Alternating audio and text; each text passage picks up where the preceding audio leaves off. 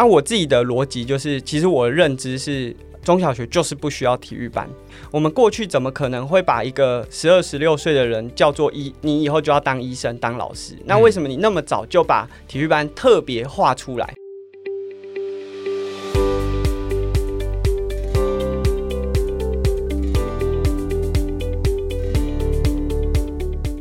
爱你运动，秀你的世界，欢迎大家收听《运动世界趴》，我是主持人君代。呃，那运动世界趴呢，开播到现在大概已经超过二十集了。那这段期间呢，真的非常感谢大家的一个支持，我们会继续努力的让节目来运作下去哦。不过呢，运作下去呢，代表可能需要更多的一些资源。那我们现在呢，也开放啊，希望能有一些干爹，哎，也就是厂商的合作机会这样子哦。任何有兴趣的单位呢，都可以来跟运动世界来进行联系。好，那今天的节目呢，我们邀请到的是一位，应该说创业家。那过去呢，他原本是一位备受期待的棒球选手，呃，但是呢，在一些意外过后，他选择转战耐力运动。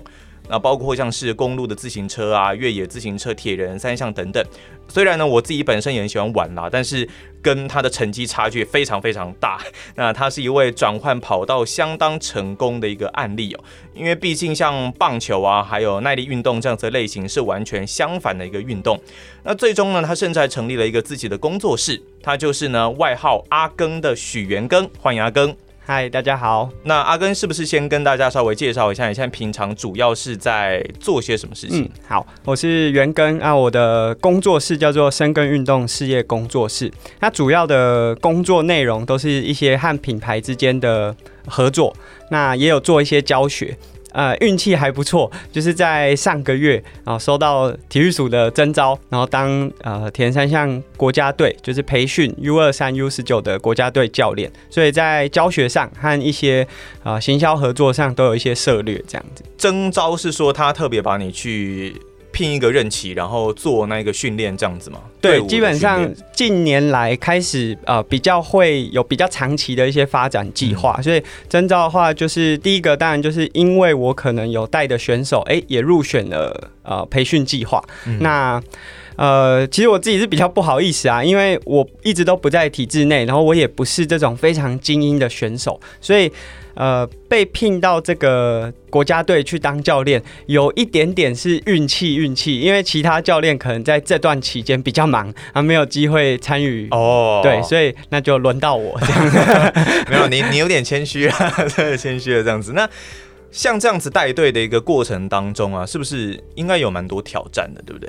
哦，对，对我来说真的挑战非常大，因为因为不是在体制内，所谓体制内就可能他本来就是科班校队的教练，所以他平常可能就已经有非常长的时间是这种带大队，大队可能都是超过十人以上，例如说游泳队啊、田径队。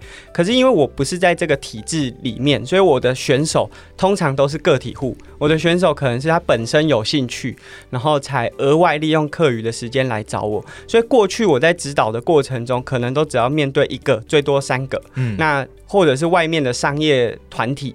可能就是十个人就很多了，可是突然要面对一次就是二十个，而且成绩算很高，因为他们毕竟都是国家参与过选拔赛出来的国家队。你说 U 十九、U 二三，对对对对，加一加就快二十个这样子，所以对我来说挑战当然蛮大的。阿庚呢，因为他过去我们前面有讲到说他是一位棒球选手，那现在呢会转战到耐力运动的选手上面。当然我知道这个问题你可能已经被问过很多遍了，但我相信我们的听众还是会想要了解。解一下，说过去，而且我我看到资料了，是还蛮备受期待的一位棒球选手。那后来因为出了一些意外，所以才转战到这个耐力运动啊，单车、自行车的一个过程。那这段过程是怎么发生的？啊，说棒球是备受期待，我觉得也没有。这可能是因为可能媒体杂志访问的时候，多少会希望添加一点元素。嗯，但。也算打的不会太差，至少比赛在甲组也有八强。然后如果想要考大学、考甲组的球队，一定也都考得到球队。那因为我自己本身在学生阶段就已经有在。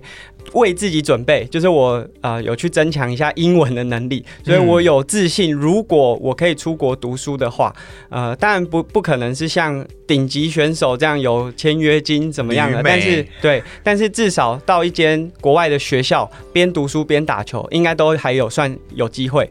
那但我在高中的时候啊、呃，肩膀受伤。那其实我的受伤跟大多数的选手这种马上发现一个很严重的伤害就必须结束是不太一样。我是肩膀的旋转肌腱没有到全断，那但是那个时候已经是高三了，所以要决定说，那你接下来要走呃继续考甲组的球队，那或者是读书，因为这两个考试的模式其实是不太一样的。嗯，那那时候呃其实我自己是比较茫然呐，呃我的家人，我本来是跟家人讲说我可不可以先。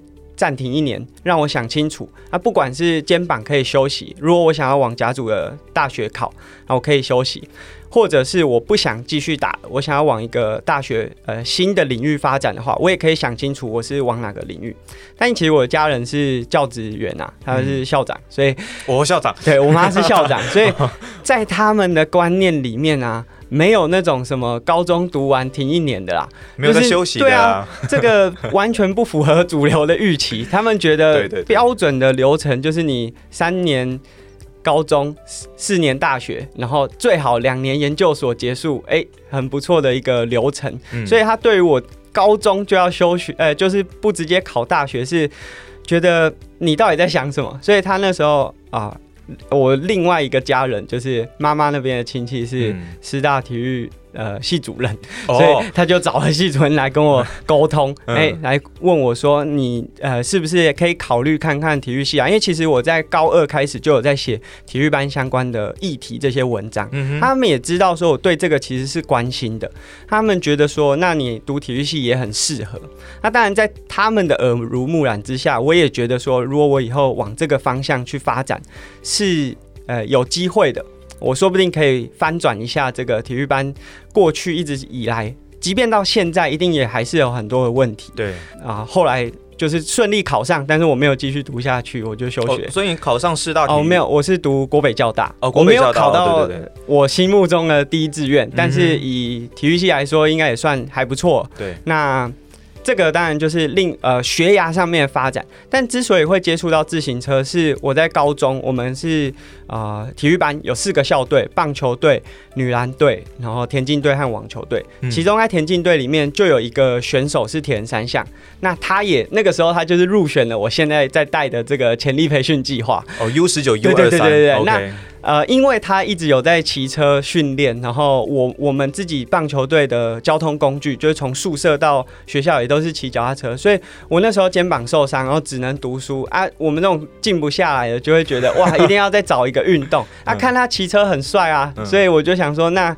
也可以骑车，因为我毕业的时候是二零零九年，二零零八年那时候刚好自行车在台湾很夯，所以资讯非常容易被找到。环岛练习曲那时候。对对对对对，嗯、所以我就在那个时候就想说，那我呃如果考完试，我来环岛一下好，所以就接触到了自行车。从环岛开始。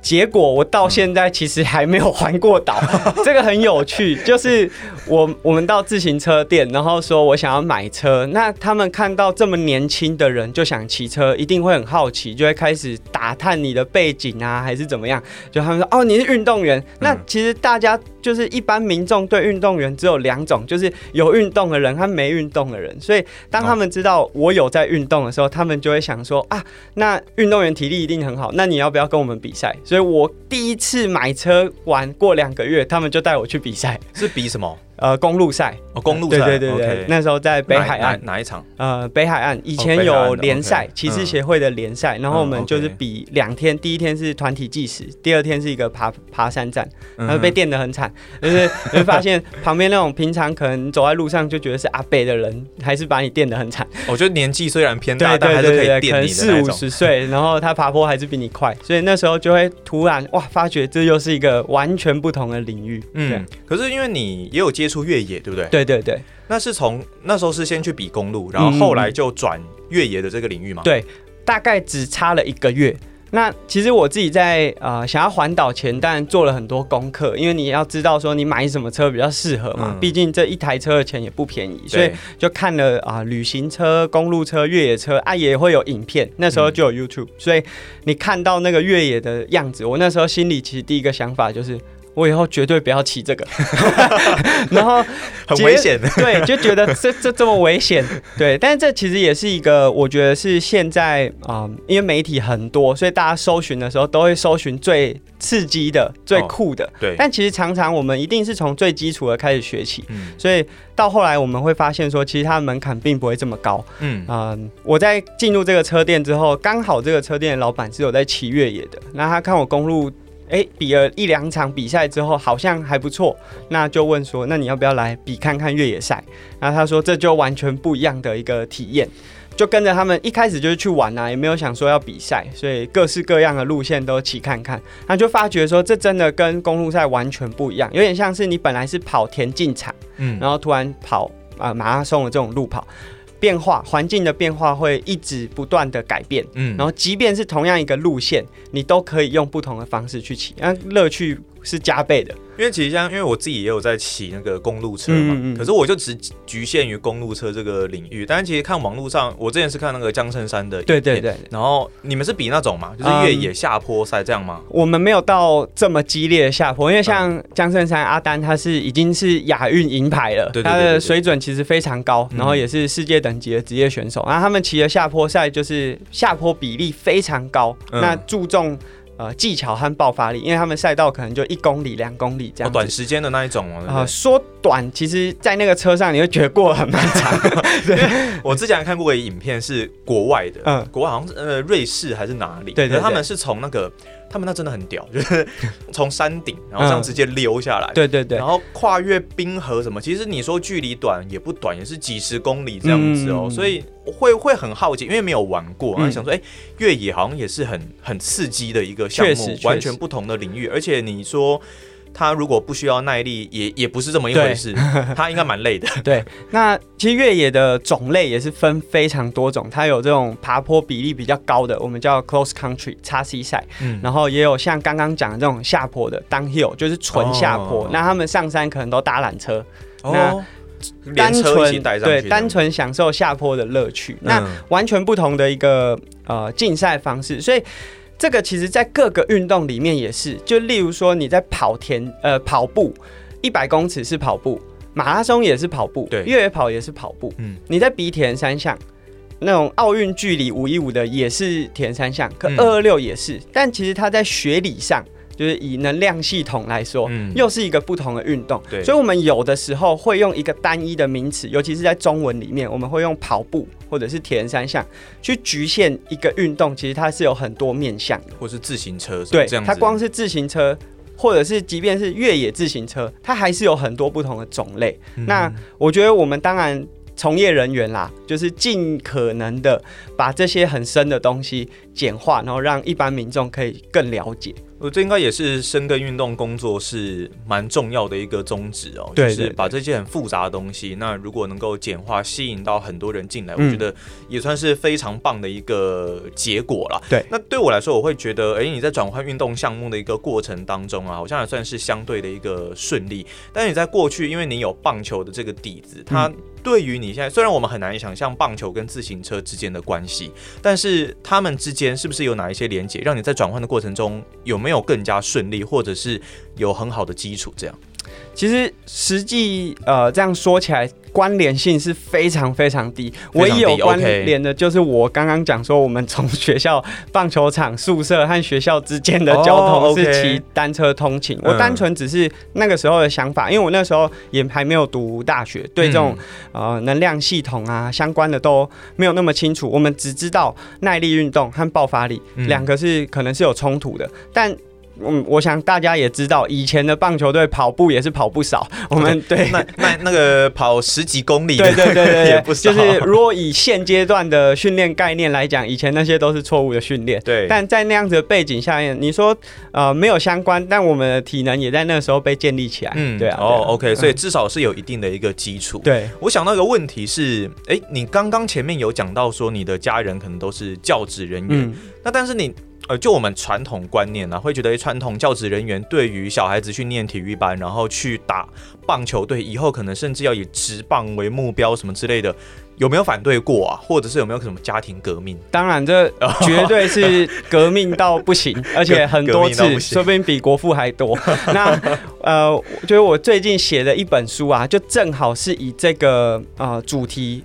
就是以我是运动员，然后从我以前读的甚至是私立，然后未来就是以升学为主体的这种学校，嗯，到加入体育班，加入体育班之后考上体育系还休学，所以这过程当中对家人来说一定是挑战，因为对他们的。呃，所见所闻，包含他所看到一些成功的案例，一定都是循着这种标准的路径啊，六年的国小，三年国中，三年高中，研究所，甚至博士班，然后可能考教职、考公职，那成绩都很不错，这是一个他们标准的走向。哦，最终还是以教职为目的，对，对对，为目标这样子。那我的出现呢、啊，对他来说 就是非常大的挑战，不断的在颠覆他们的想象。嗯，但。呃，我自己当然从呃升学体系进入到体育班，也不是说我就只是很想打棒球，然后完全就是白日梦，然后就去做。我们其实看了很多国外的，我我需我如果想要达成，我必须要先找到一些案例，说服我说。我这样也是可以做到，所以我们看了很多，例如说美国或是日本成功的球星的故事。那国外的体系和台湾其实不太一样，他们在国外可能在高中以前都是社团性质或者是俱乐部性质为主。台湾当然，呃，我们说。畸形，但是其实它也孕育了一个很不错的生态。嗯，但是在国外，既然有人可以这样做到，我在国中的时候就会想，如果国外做得到，那我就一定可以做得到，只要我够努力。嗯，那这是我一直到现在认为我们在台湾的教育里面一直缺的一件事情，就是我们没有真的让学生找到自己很想要做的事情。那如果找到那件很想要做的事情，他们一定就可以发展出不同的路。无论他最后有没有达成他想要做的那个目标，他都可以走出很不同而且很独特，然后具有竞争力的道路。刚刚阿根有讲到说，你最近有一本书嘛，对不对？那刚刚阿根也很很热情的送了我一本。呃，这个。孩子精，妈妈不精，是这样吗？对，啊、哦、呃，呃，这本书啊，它原本是在《国语日报》，那我们的标题那时候在《国语日报》的专栏标题是叫《我的妈呀》。那哦，OK，叫我的妈呀的原因，我那时候在专栏设定的时候是，如果以孩子的角色说出我的妈呀，就是我要要求妈妈做一些事情，例如说让我去读体育班，让我休学等等的。那以妈妈的角度，如果讲出我的妈呀这句话的意思，就是天哪，天哪，你又出了什么难题给我？就是这个逻辑是这样子。那出书之后，我们当然重新调整了一下这个书本的结构和书名和读者的设定。因为我觉得蛮特别的是，里面像像包括我我我我这样子看一些目录，感觉上应该是就是有点像是你求学生涯的一个浓缩。对对对，什么搭校车睡过头，然后不想写参考书。对，那，另外当然，哎，你刚刚提到的那个休学的这件事情，其实里面也有稍微也有讲到嘛。对，基本上。呃，求学的生涯当中，一些很特别的经历都有在里面做描述。哦，OK，那他的书名是《孩子精，妈妈不精》。那孩子精的这个精是鬼灵精怪的精，然后妈妈不精的是美惊，就是那个很惊讶的惊嘛。孩子精，妈妈不精，哎，蛮有趣的一本书。我必须承认，我还没有看，因为我刚才拿到，刚刚才拿到，热腾腾。对对对对对，之后再来好好的享受一下这样子。所以它大概就是把你过去的一些背景稍微做一个浓缩。那如果大家。他现在知道的阿根可能就是哎，蛮成功的一个，我能说是商务人士吗？商务人士的阿根，然后我觉得说成功，我自己也一直还在找自己的定位，而且说我在创业，我觉得也没有，我只是啊、呃、利用了一个，例如说现在很夯的一些方式，例如说艺人公司，嗯，那我可以利用比较有弹性的方式，既能工作又可以传递我想传递的价值。哦，所以你的这个深耕运动工作室，嗯。他现在是体底下，可是我记得有一些的员工，对不对？啊、呃，其实完全没有员工，只有我一个人。哦、完全没有员工，但老板兼员工 会觉得说，好像很多人是因为我其实一直有在支持一些基层的选手。嗯，那这些基层的选手，有些就是从国中一直到现在，可能已经大学了。那他们当然既然已经大学都有一些自主的能力，所以我会尽量的希望他们未来可以找到自己的方向。那我一直觉得台湾的选手啊，呃，都会在大学有会有两个阶段，第一个就是高中升大学会有一批不见，然后在大学可能不管他是读四年还是未来往研究所发展。毕业的时候又会流失，那唯一继续在练的、啊、很多都必须要靠学校资源的庇护。那我觉得这相对来讲是比较不健康的，因为如果你一定要依靠学校才有办法继续维持你的运动生涯的话，那就代表这个领域其实发展还不完全，然后机会是少的。相对来说，会让后面想要进来的人觉得里面很多风险，就觉得没有未来性那样子的一个感觉。所以深耕运动其实是有在特别要帮助这一块嘛。嗯，我觉得说是帮助，呃，当然一部分也是啊，因为毕竟我们自己从呃运动员这个成长的过程当中，也是不断的接受到很多人的资源。就虽然以我的家庭背景来说。并不是真的像很多的运动员，可能家庭背景是比较困难的。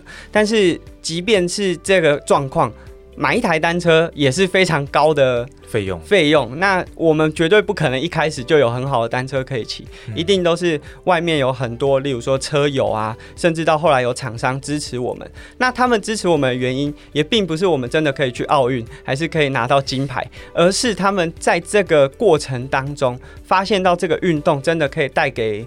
不管是孩子还是这个社会有一些改变，那他们决定，诶，自己也伸出援手。那当然，我开始有工作室有收入之后，我会觉得，如果我把这样子的模式持续下去，那这些选手如果跟我一样产生一样的想法，未来就会有越来越多人做一样的事，然后。这个领域就不需要单纯一直只靠政府，因为我们过去都会说政府的体制怎么样，可是实际上在生活周遭有很多事情是我们一般民众就可以做到的。就虽然大家都会说政府没有帮忙，然后这个大环境不佳，嗯，但其实在这个不佳的情况之下，你其实还有很多事情是可以做的。因为我很欣赏阿根的工作室，因为我蛮久以前就开始 follow 这个东西。那它里面有一句话，我觉得讲的很棒，是。你把那些嘴炮时间拿来努力哦，你也可以最终享受荣耀这样子嘛？嗯、对，那我就觉得，就是你如果持续努力下去，找到你的方向，会是提升你自己的一个最大的一个动力啊。嗯，那像你自己在创创立这个工作室的一个过程当中啊，有没有哪一些的挑战？比方说碰壁，或是因为。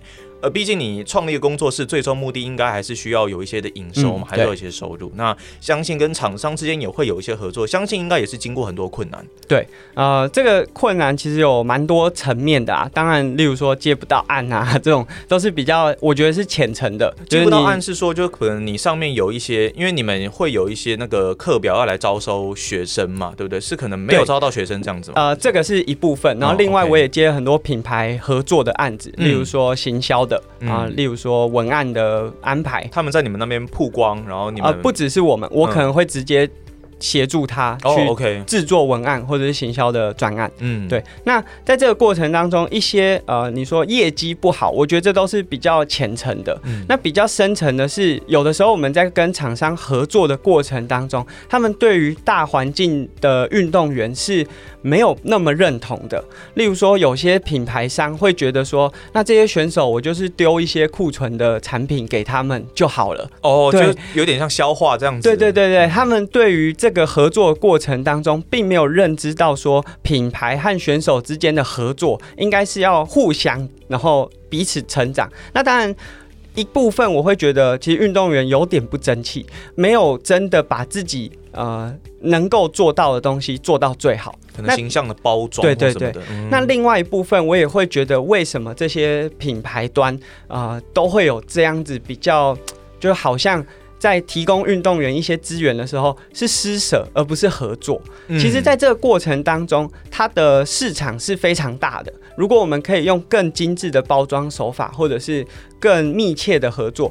这些密切不一定是真的投钱进去，而是你和这个选手有比较好的默契。然后，例如说发文的节奏，或者是很多小细节，如果做得好的话，它其实可以带来的产值或者是背后的价值是更高的，会比你单纯只是例如说我丢两件衣服给你，然后让你穿拍拍照，嗯，来得高很多。那我觉得这个不管是在品牌端还是我们运动员本身，都还有很多呃成长的空间。那你说这个在我在工作室里面初期真的会是一个很大的打击，毕竟我自己本身是运动员背景。当你听到企业主或是品牌端跟你讲这样子的事情的时候，某部分就好像在说你们这些运动员都没有价值，我宁愿去挑一个网红。嗯，所以在那个状态下面，其实是会有一些负面的能量，但到后来它会转化成你一个前进的动力。你会知道说原来。厂商想的是这样子，那我们这些运动员究竟要用什么样的方式，更让品牌端或者是一般大众更了解我们？那其实，在近期啊，我我就是和一个呃，在带这个训练营，就是呃潜力选手的异地训练的时候，就是在和这些教练聊天的过程中，认知到一件事情，就是很多选手到很顶尖之后退下来，会有一个。生涯上面的低潮，嗯，因为这些选手没有办法把他在运动场上的表现，那种光环的荣耀，回到日常生活中的时候，他没有办法意识到说，一般民众其实根本不 care 这个，嗯，例如说，我其实曾经在啊维格中学带过一个学期的体育课，嗯哼，那时候。我自己的运动表现当然不算太差，我在全国锦标赛有拿过银牌，然后五岭也有拿过分组冠军，嗯，这种都是我对我来说，我觉得还算不错的成绩。而且你还是职业的越野三项选手。对，嗯、那但是我进到学校之后，学生会当然会去搜寻这老师是谁，呃、嗯，网站很方便。对，那但他们唯一发现的就是啊，老师你有拍过破风。就是他们 care 的东西跟运动员 care 的东西完全不一样，所以我们那我那时候就认知到说，这些一般民众、社会大众所认同的东西跟运动员本身可能不同。那这个当然会有两个面向，以运动员来说，我们要想办法让外界更了解我们。那当然，如果以我是这种在品牌、社会大众和运动员中间的这个。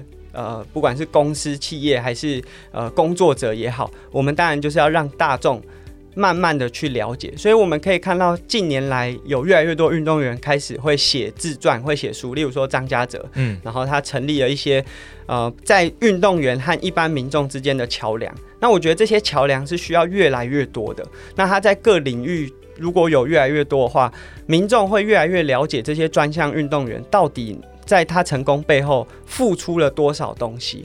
这些东西是有价值的，但我们要让人家知道它的价值在哪里。对，因为我觉得这真的是蛮重要的一环哦。因为你如果你本质虽然很好，但是如果你没有一个好的 promote，没有一个好的包装，大家还是看不太出来。我刚有感觉到一个点是，呃，阿根跟很多应该有跟不少的企业主这样子互相沟通，然后去找赞助等等之类的。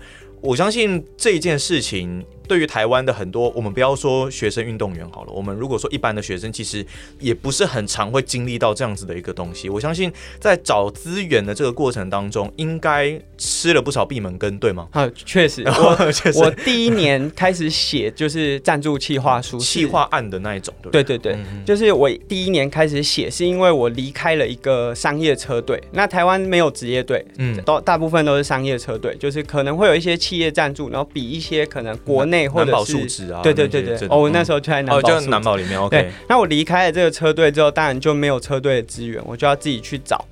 初期在写，我记得我第一年写了五十三封，那只有两封有回应，然后也都是不赞助。对对，那当然这个过程当然让我成长很多啊。那时候就有工作室了，对？没有没有没有，那时候还是个人选手。我那时候的目标是希望赞助你。对，希望赞助你，对，希望可以到国外参加啊、呃，可能是职业队，可能是国外的车队这样子。嗯、所以那时候呃写的过程就会发现到说啊、呃，品牌端到底 care 什么？因为我们在写企划书的时候，可能会让他们知道说我们有什么能力。但过去运动员在表达自己能力的时候，可能都是写说我可以拿到什么样的、呃、成绩成绩。嗯、但这些东西真的都是品牌端。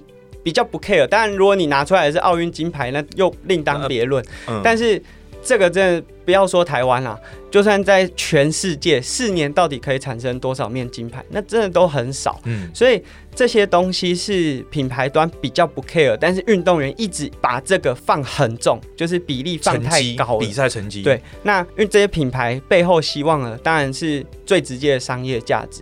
运动员当然不需要直接去帮品牌卖东西，但是要去思考。到底做什么东西是有办法让这样子的价值可以连接起来，然后传递出去，间接赚钱？对，这种感觉。那像这样子的一个过程当中，你有发现说，比方说有没有哪些成功的例子是品牌上很开心，运动员也做的很棒？有没有这样子一个很成功的一个结合？呃，其实。其实当然是有蛮多的，尤其是我开始变成是工作室之后，我的思考开始比较全面。那呃，例如说我们哦，我刚结束了马吉斯他们的新产品的发表，在上个礼拜，对对对，这也是全球非常知名的大品牌。嗯，那其实马吉斯过去因为它是台湾品牌，所以呃，给大家的形象，台湾品牌就是呃。产品品质很好，可是，在包装上啊，什么就是稍微弱了一点点。嗯，可是这几年，当然他们也在重新调整。那借由我们这些运动员进去，因为其实一般的车友或者是这些消费者，他们对我们的认同感会比品牌直接对他们对话的认同感会强一点。哦，对，OK，因为毕竟我们都是在第一线有使用，即便他知道。这个就是业配，或者是说这个就是赞助的选手，嗯、但我们讲出来的东西确实还是会比较有影响力，会比你利用一些呃传统媒体或者是刊登广告来的强很多。那这样子的过程当中啊，我们可以和这些品牌接触，然后深入的去了解品牌呃研发的过程，或者是制造的过程有什么样的逻辑。那再用我们的方式去转译，所以我觉得运动员很重要的一件事情就是，就算不会讲，你也要会写，就是你一定要学会至少一种表达的方式，媒体传播的那种能力。这个表达的方式，呃，每个人不一样，因为有些人可能比较外向，那有些人可能比较内向。例如说，其实我是内向，但为了提升自己看不出来能够讲话的能力，其实我自己在很多场合，我是那种就是相对其他运动员来讲，我不太讲话。我觉得也是会很紧张的事。对对对对，但是为了训练自己要在这个、嗯、这个领域能够生存，对对对，就必须具备这个能力。嗯，那我觉得顶尖的运动员一定都啊、呃、有具备这些能力。那我们可以看到很多的。国外运动员可以侃侃而谈，他绝对不是拿到奥运金牌之后突然就任督二脉被打通，突然就会讲话。他一定接受过训练。可是，在我们传统的教育方式，都会认为啊，这些都是旁门左道。包含我们前面讲的赞助商企划，他会觉得说，你只要够强，赞助商就会找你，自己就会来。对，所以我觉得这是一个比较不健康的思维。我记得我高中接触过很多棒球教练，因为我们那个时候。啊，学校刚好有一些转换，所以接触到新的教练。我记得我啊、呃，印象最深刻，其中有一个教练就讲说：“你读书什么都不重要，你只要成绩打好，什么都来了。”我那时候就对这个言论非常的反感。那我那时候，当然我那时候没有像现在呃可以讲出这么多呃逻辑和思维，但是我那时候就觉得这一定是错的。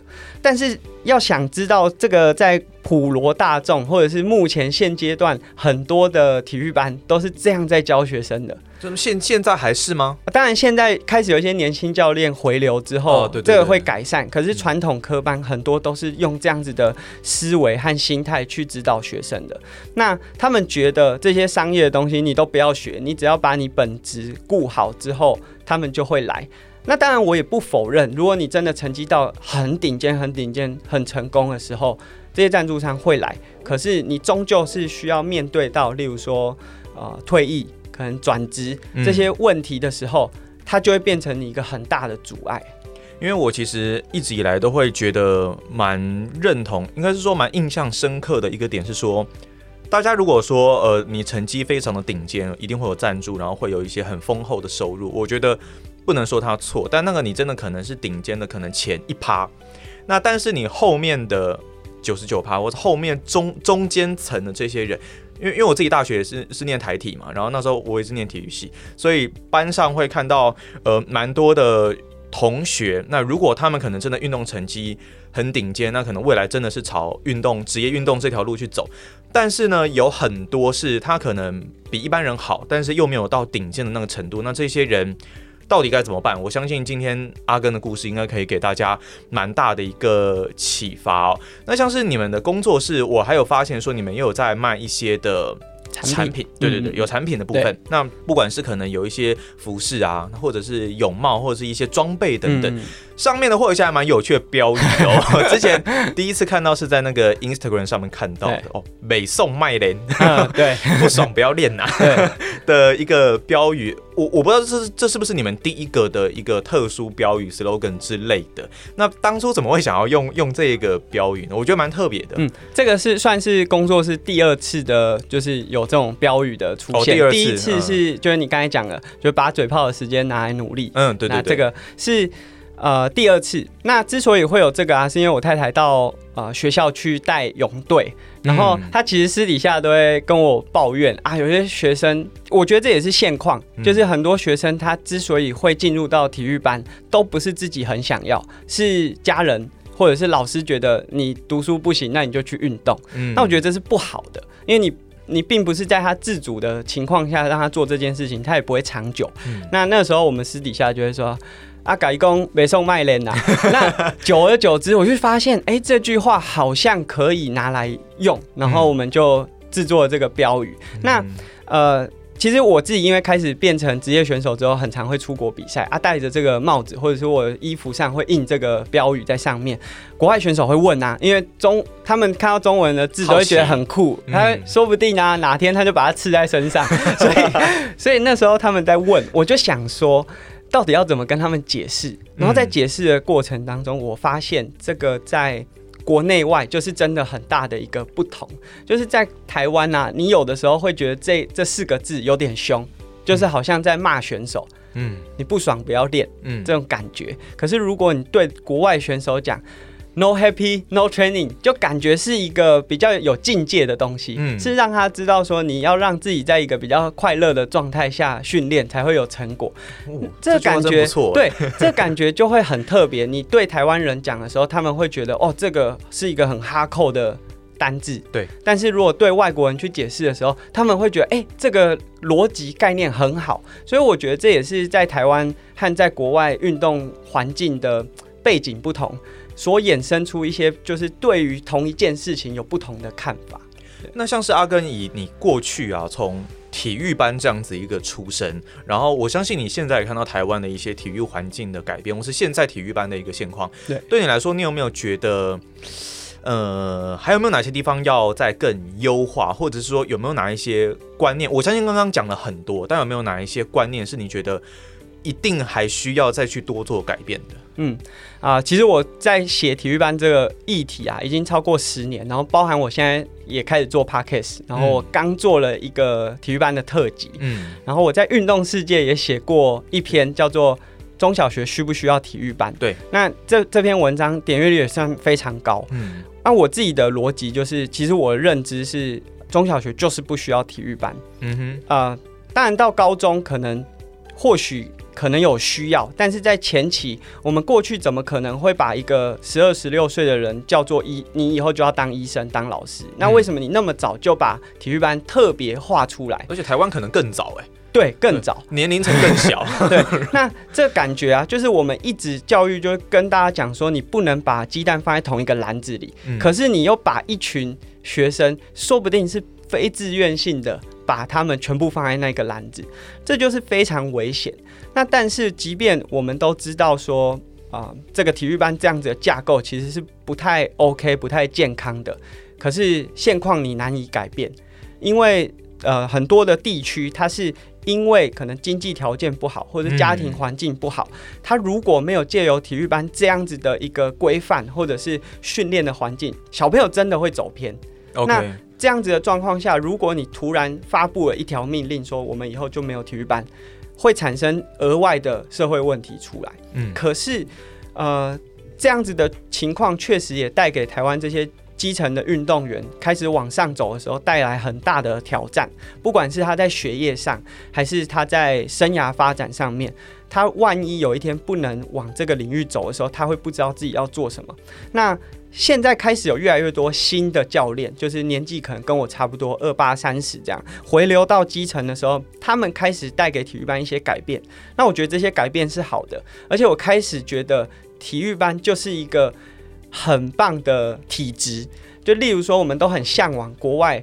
早上可能八点上课，上到下午两点，然后后面的时间可以社团活动，去发展自主学习的、嗯哦。体育班就是这样，哎、欸，对，体育班就是这样。那我们唯一欠缺的是什么？训练时数过长，太早专项化。嗯、那这些必须要靠教练本身自己去改善。可是这是教练可以改变的吗？其实是可以的。例如说，我太太现在就是游泳校队的教练。嗯，那是国高中还是国、呃、国中？国中，国中 OK。那我们当然也知道体育班是不好，可是它就存在。那你如果现在突然都不要，也会有体育班教练失业的问题。那这些问题都是你没有办法一次改进。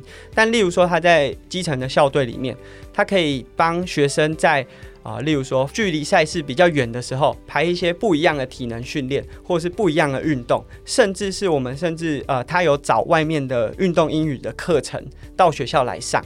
那当然。这背后还是会有很多的问题，例如说这些额外的课程费用怎么办？嗯，那我太太的校队可能还算是呃那个地区的经济能力算比较好的，所以可以由家长来支付。嗯，可是多数的呃县市或者是一般基层的体育班是没有这样资源的，蛮困难。可是我们就可以去思考到说，如果这样子的状态下面。啊、呃，为什么体育班那么需要那么长的训练时数？其实一部分是为了管理，因为如果我两点练到好，假设只让你练一个半小时，练到三点半，嗯，那剩下时间怎么办？跑出去玩了。对，嗯、会有呃安全上面的问题，所以我们常常在看体育班，觉得它就是运动员的问题，可是其其实不是，是社会问题。这些不管是哪个领域的学生，或者是。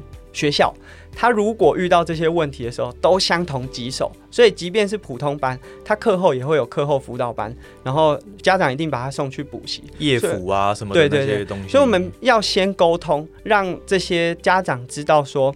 这样子剩余的时间，你如果让小朋友找到真正喜欢的事情的时候，其实他不会学坏，他也不会跑出去。那当然，这个在初期我们需要让他有更多的机会去探索他喜欢的事物。所以我们可以看到很多校队，他把学生绑得很死，就是几点一定要回来，然后练习之外的时间吃饭就只有三十分钟，然后就是整个好像、啊、对，很像军事化管理。可是这样子的状态，或许在。短期之间，例如说他读书的这六年都可以很乖乖的被绑在那边。可是当现在他一进入到大学，发现外在环境的诱因这么强的时候，哇，他回不来了。所以这个也是为什么呃，高中选手即便他考到了甲组的球队，到大学很多都会不练，因为他过去没有看过这个花花世界，所以突然有一些外在的诱因的时候。他真的会回不来。那我们唯一可以做的，就是在他学生阶段就让他多元接触。那在这个多元接触的环境之下，他或许最后还是走回到原点。可是他走回到了这个原点，跟他原本就一直只处在那个原点是不一样的。因为他看过外面这么多呃机会或者是选择，他又回来的话，代表他选择的这个。就真的是他自己最喜欢的，那他会独立的去思考，哦，会为了这件事全力以赴，就是会变成说，他看过了这么多之后，他如果还选择这个，那这个就是他真，真爱啊！他 他知道自己要的是什么，你看过这么多了，对啊，对，所以我觉得这件事情是重要的。那体育班只是一个，因为我们是运动员，所以我们用体育班来传递这件事情，可是对所有学生都是一样的问题。嗯，现在的学生。很多就会说毕业即失业，然后或者是找不到自己想要的东西，都是一样的状态。我们过去可能花很多的时间在课堂上，用很严谨的考试模式把他们绑住。对，可是这再怎么绑，顶多让你绑个十八年，只要他有机会飞，他绝对逃离你的手掌心，呃、逃离限制。对，那我们当然最好的方式就是让他们多去接触，找到自己真正有兴趣的东西，那他发展出他自己的。呃，走法或者是他自己的想法，那其实你也不太需要担心。那我就觉得这个在国外这一方面应该是已经这个懂得放手的这一件事情，应该是已经算还蛮成熟的，而且他们也真的能够选到自己想要的这一个东西哦。好，那我们前面其实也有在也有聊过说，诶。以台湾现在整个不管是自行车环境，还是铁人三项环境，呃，当然铁人三项最近的近几年来比赛是还蛮多的，嗯、但是如果是讲到自行车环境，可能就比较没有这么的呃丰富啊，比赛没有到这么多。就像呃以前可能北海岸还会有那些以前台湾以前台湾是有联赛的，不是说只有像呃现在大家一年看一次的环台赛这样子。嗯、那以前是有蛮多的比赛在进行的，可是后来渐渐的一个消失。那不知道阿根怎么看这样子的一个现象，或是未来有没有哪一些可以改变的一个地方？嗯，因为我自己其实也在很多这种赛事的场合，甚至在公司里面就直接有呃参与到。那以铁人三项来讲，台湾其实很常要看国外的赛事怎么样怎么样。嗯，其实台湾的赛事在全世界来讲已经算是非常呃豪华，而且非常豪华。对，我可以说豪华，因为 例如说我有去过纽西兰、日本或者是其他国家。他们多数啊，就是他们比赛当然流程会很严谨，会很细致。嗯、那这是台湾需要去学习的，就是即便你没有很大的舞台、很多的观众、很多的参赛者，他们还是可以做的很细致。这是台湾可能比较欠缺的。台湾会觉得小赛事就随便做，嗯，比较有这样子的观念。那但是他们在这些场地上啊，不一定会比台湾来得好。台湾的环境说真的是真的还蛮不错的，嗯，那台湾在自行车上面啊，就是感觉是衰退，就是这十年来纯自行车这一块，对，以纯自行车来讲是衰退很严重。那我自己因为也参加过很多联赛，那其实过去我们都会很希望，我们以选手的角度会很希望有封路，这样会有一个很安全的呃比赛环境。但封路就一定需要很多很多的资源。那其实自行车的报名费相对来讲是非常低的，嗯，一场比赛可能六百块，最贵两千块。可是铁人三项随便一场比赛都是可能七八千起跳。可是铁人三项场地成本好像反而没有到这么的这么的高，是吗？呃，铁人三项花在水域安全非常的多，多哦、那他们其实也很愿意投入在封路的协调上面。那其实赛事本身啊，要让呃，当地带来一些成长，例如说铁人三项开始就是会让，例如说台东或者是不同的区域，澎湖，呃，带来很多在非观光时期的客源或者是人潮，所以这个当然就是它的诱因。那自行车比赛啊，过去可能在这方面真的做的是不够的，例如说他们过度仰赖这些公部门的封路，可是警察本来就不是为了封路存在的，嗯，他也不应该。花自己上班的时间去路口帮你站哨，这些应该要由呃赛事单位来处理。呃，台湾过去有很多的大型赛事。那他们都是仰赖这些公部门提供的资源，可是我一直以来认知也是这样的，对，就是想说就都是政府下令，然后警察去管这样。政府当然会提供路权的使用，嗯、但是以赛事单位来说，例如说我也做过 Ironman 铁人三项，在铁人三项公司里面，他们除了仰赖公部门发下来这一张公文之外，他们会自己想办法去跟当地协调。那这个就变成是你要有一些猪肉提供给人家，嗯，人家才会交换嘛。对，要交换一下，要让大家知道说，哎，办这个比赛是有呃观光的成长。那其实自行车比赛呃过去有也有点是呃参赛选手有点被养坏了，就这个价格收的很低，哦、所以当你想要把它拉高的时候，就会遇到有一些瓶颈和困难。那当然赛事的细致度，我个人觉得也是不够充足。所以这个变成有一点恶性循环。嗯，那铁人三项当然可能有自行车前面的借镜，所以他们花了非常多的时间，除了拿到这个路权的申请之外，会花非常多的时间开协调会，会和当地的里长啊，或者是居民啊，会去协调。那也让这些当地的民众知道说办这个赛事的价值，甚至让当地的人也一起来参与。那其实最好的方式就是让民众参与，因为我们可以看到，例如说像台北马会封路，呃，最新的一届应该会是面对很大的挑战，因为他最后要在台北田径场跑，所以他会封到非常多重要干道。干道对，所以如果呃在十年前，哇，这绝对做不到。但为什么近年来越来越有空间可以去做？因为从事的人口多了。那如果民众从事的呃机会多了，他当然就会去理解说为什么会需要封路，他会认同你。那即便有些人他没有从事这个运动，他朋友有从事，他朋友可以跟他解释。所以我们最需要的其实就是参与人口越来越多。那我觉得刚刚我们讲的体育班也是让运动人口大大降低的一个原因。我们虽对，我们虽然看起来好像增设了很多棒球的对啊这个班级，或者是因为黑豹旗很多，对对对对。可是某种程度，在黑豹旗开始之前啊。我如果想要台北市的学生如果想要打棒球，唯一的选项就只有社团，可能啊两三周一次，或者是你要加入甲组球队。可是它就是一个门槛。但近年来开始有一些社区的运动，例如说足球，例如说家长会带小朋友去骑单车，这些都是去增加运动的人数。嗯，那体育班因为它的体质太硬了，你没有办法，你就变成必须要抛弃一个，你就必须要抛弃学业，选择运动。嗯。这个我觉得，这个如果在啊、呃、以投资来讲，机会风险太高了，成本有点高。对对，这个那这个就会造成是大家对于运动的一个却步。嗯，可是如果我们让这些运动变成更全民的话，我们或许不会从这里面多产生一两面呃奥运金牌，但是因为民众更理解，所以你在推广这项运动的时候，阻力会变小。嗯，那间接的。这些顶尖选手的发展空间和环境就会变高。你可以发现，近年来越来越多老板开始跑路跑，对，所以路跑选手的赞助变得比过去来的容易取得啊。所以这个东西都是不断一层一层叠上去的。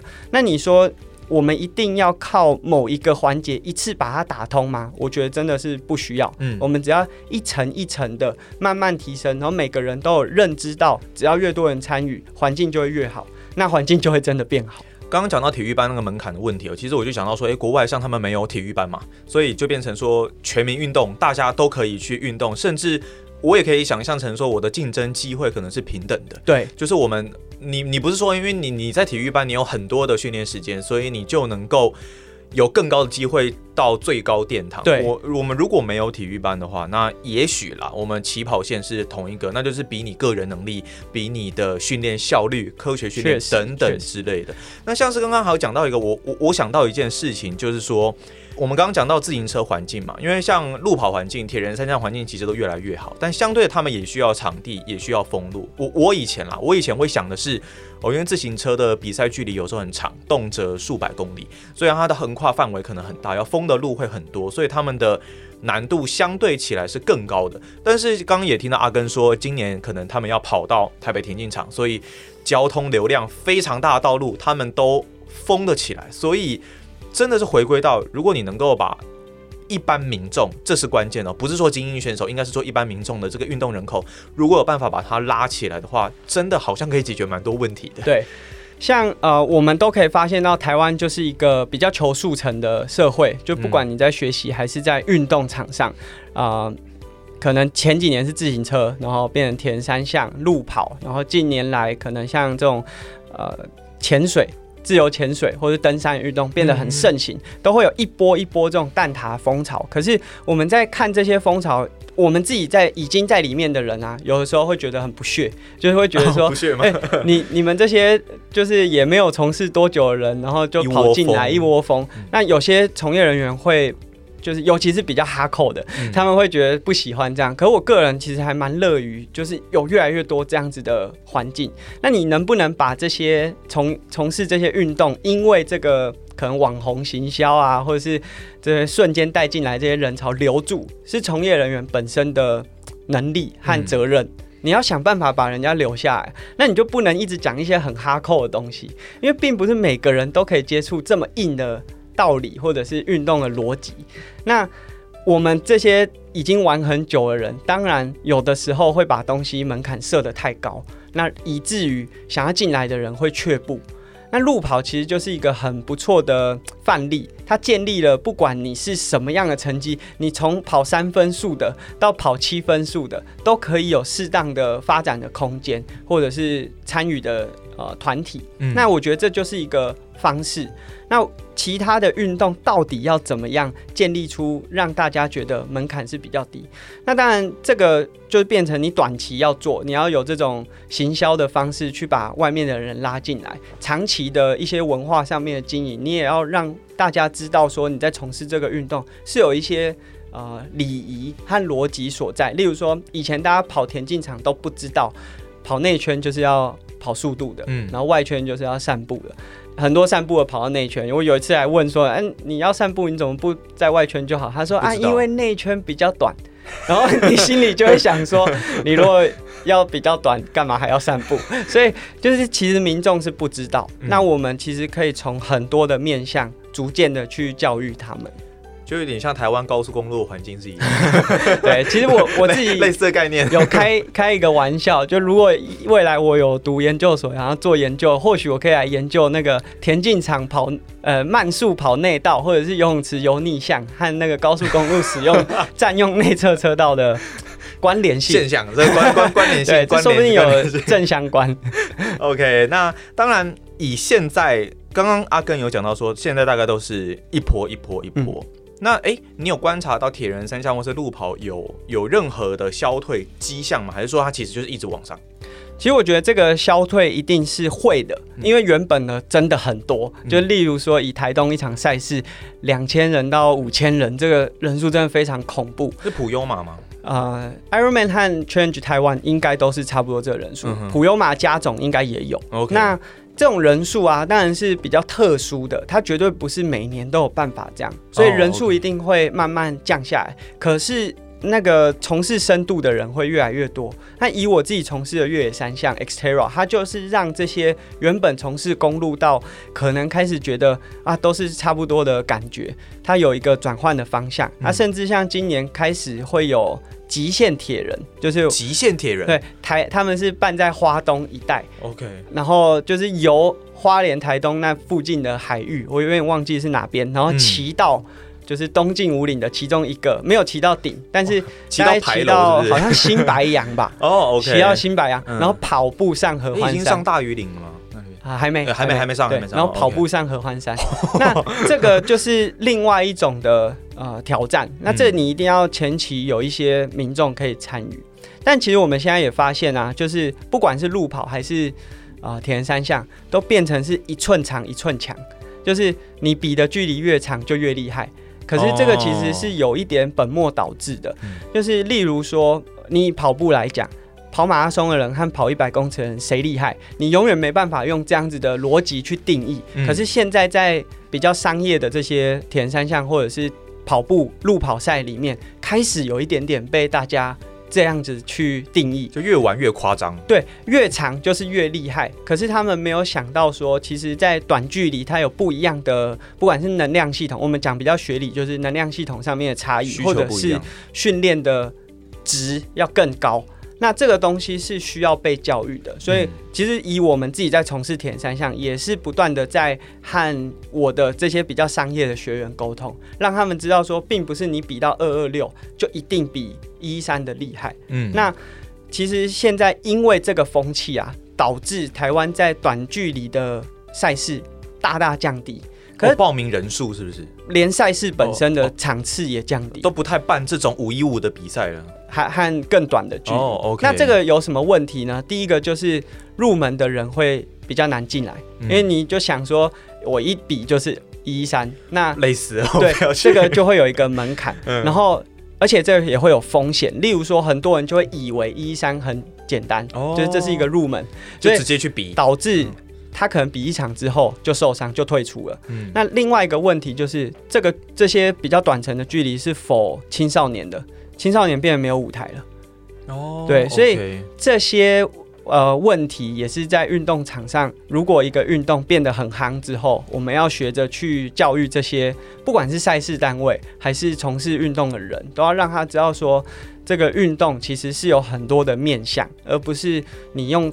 很简单的一个点，然后就去定义它，然后一分为二，嗯、这是不好的。其实我觉得不是只有运动啊，任何事情都绝对不是只有一体两面。嗯哼，对啊。今天早上我看到一个新闻哦、啊，是台北市体育局，他花了一千八百万，然后在那个河滨公园嘛，关山河滨公园打造全台北市第一座。自由车公路赛的练习场，对，我们都知道自行车其实一直以来一直在讲说，我们台湾没有一个标准场地，对，没有一个标准。当当然这个也不会是国际标准的这种这种种场场地嘛，但是他们也因为这个场地，所以办了一个，呃，我忘记叫什么名字，城城市杯的一个绕圈赛。阿根怎么看这个东西？这是一个。好的开始吗？是，嗯、绝对是一个好的开始。那当然，呃，比较深度的玩家，就像我们刚才讲的，比较哈扣的玩家就会说：“你都要盖了，你为什么不不盖标准场地？”对啊，那其实这有原因啊，因为如果盖在河滨会淹水啊，然后淹水就坏了，嗯、所以室内场地如果盖盖在一个会淹水的地方是不可行的。嗯、那如果以台北市的市容来说，其实现在也要容纳一个标准场地，不能说做不到，可是这个。会是一个很大的工程，应该有很多要评估的。对，那有一个呃环境可以让公路赛选手可以安全的训练，当然绝对是一个正向。而且其实我自己在国外比赛那么多次，他们其实国外有非常多像这样子的场地。嗯，那。呃，他可以在假日，然后可能一个月就办一场绕圈赛。你的频频率和次数越多，可以接触到的人就越多。而且河滨这个地方本来就是很多人骑车的地方，大家会看。嗯、那看到之后，或许有些小朋友就会觉得，哎、欸，我可以来尝试看看。对。那我觉得耐力运动的一个好处就是，它不像棒球。他需要有这么多人同时聚集在同一个场地，而且场地还不能太多人，不然没办法打。也自己玩不起来，但太多人又不行。对，那自行车当然是一个团体的项目，可能大家还不是那么了解，但是他个人也可以培养出一定的能力。嗯，那我们如果有一个标准，也不能说标准，就是有一个安全的场域，可以让公路赛选手进行训练的话。那这个一定是一个好的开始。嗯哼，啊、那我相信这个希望，因为我自己刚到台北的时候，觉得哇，河滨自行车道真的是个很棒的一个建设。对，没错。就就甚至我我以前住在那个，就反正就是士林那一边，嗯、然后一开始是骑机车来松烟这边上班，嗯、后来我开始骑脚踏车从那一边到松烟上班，其实。有时候比骑机车还要快，快对，没错，会塞车嘛，对，然后还有很多红绿灯、嗯、啊。但是河滨其实不会有这个问题，那你又能兼顾到你，你说你平常工作忙碌没有时间运动，那你就上下班的过程当中就用运动来代替，对，就可以让你也有。不错的一个生活。我刚刚也还蛮好奇的是，虽然我们节目时间已经很长了，但是，但是我我我还蛮好奇的是，所以你的工作室，你可能你的客群大概都是什么样的人？是我自己真的很想问的一个问题。我我客群其实还蛮复杂的，因为例如说，我如果接品牌合作的案子，嗯、那我的客户可能就是大企业。哦、例如说我我最。啊、呃，大的可能有接过宏基，他们哦，他们下面的运动品牌，对，但是这个当然是比较少的。嗯、那我我目前如果以自行车的品牌来说，有四五个是一直有定期在配合在合作。嗯、那这些都是以公司和公司的这种模式在合作。那可能是一些文案啊，一些行销的，就是方式互相 promote。对对对对，OK。那呃，其他的就是以教学来说，我有社会人士，这些社会人士可能是大概三十岁左右，那他们对这个运动是有兴趣的，那他们未来一定也不是往像我这样职业组发展，可是他们对这个运动就是很投入，很有热忱。那其实我刚开始在成立这个工作室的时候，其实是想要做有点像训练站。但是我自己在基层训练站那一种吗？也、欸、不能说基层，就是、哦、呃，可能有一个空间，类似健身房，但是以铁人三项或自行车为主，是不是有点像娇儿铁人工厂那样子？类似类似这样子。可是我自己也有呃，实际进到类似的，就是呃，店家或者是品牌进去里面工作，会发现其实目前台湾民众对于认真训练这件事情。接受度还不是这么高，嗯，可能短期之内他们可能开一个十二周的某一场赛事的完赛计划都可以收到人，可是你要开一个可能一年以上的训练计划的时候，大家会比较却步，所以我后来就慢慢把我工作室从事训练的这个比例降低，因为我变成是，除非你真的很想。你再来找我。哦，那当然，我还是会投入很多教学时间在对基层选手的指导，但那根本不能算是收入来源。我只有简单收一点，让他们知道专业有价这样。嗯、但是实际上来说，嗯，我的工作是比重比较多的，反而都是在和品牌端。合作的这个收入哦，那在教学上来讲，啊、呃，很多社会人士会找我训练，但并不多。嗯、然后青少年的话，我变成是提供他们一些，因为铁人三项到现在啊，没有学校是有收专场，就是没有体育班啦，嗯、很特别哦，就是、健康环境是不是？它即便是亚奥运项目了，可是，在台湾并没有任何一间。国高中是有收哪个选手，是他收进来就叫铁人三项选手，嗯、甚至连大学也只有我们毕业的北师大有铁人三项队，嗯，全台湾就这么一一所，资源也算是比较丰富的。对对对，那。嗯这个当然是有很多需要努力的空间，但它也是一个机会，因为铁人三项选手都必须靠自己有兴趣来学，就代表他的学习动机会比一般项目来的强。嗯，对。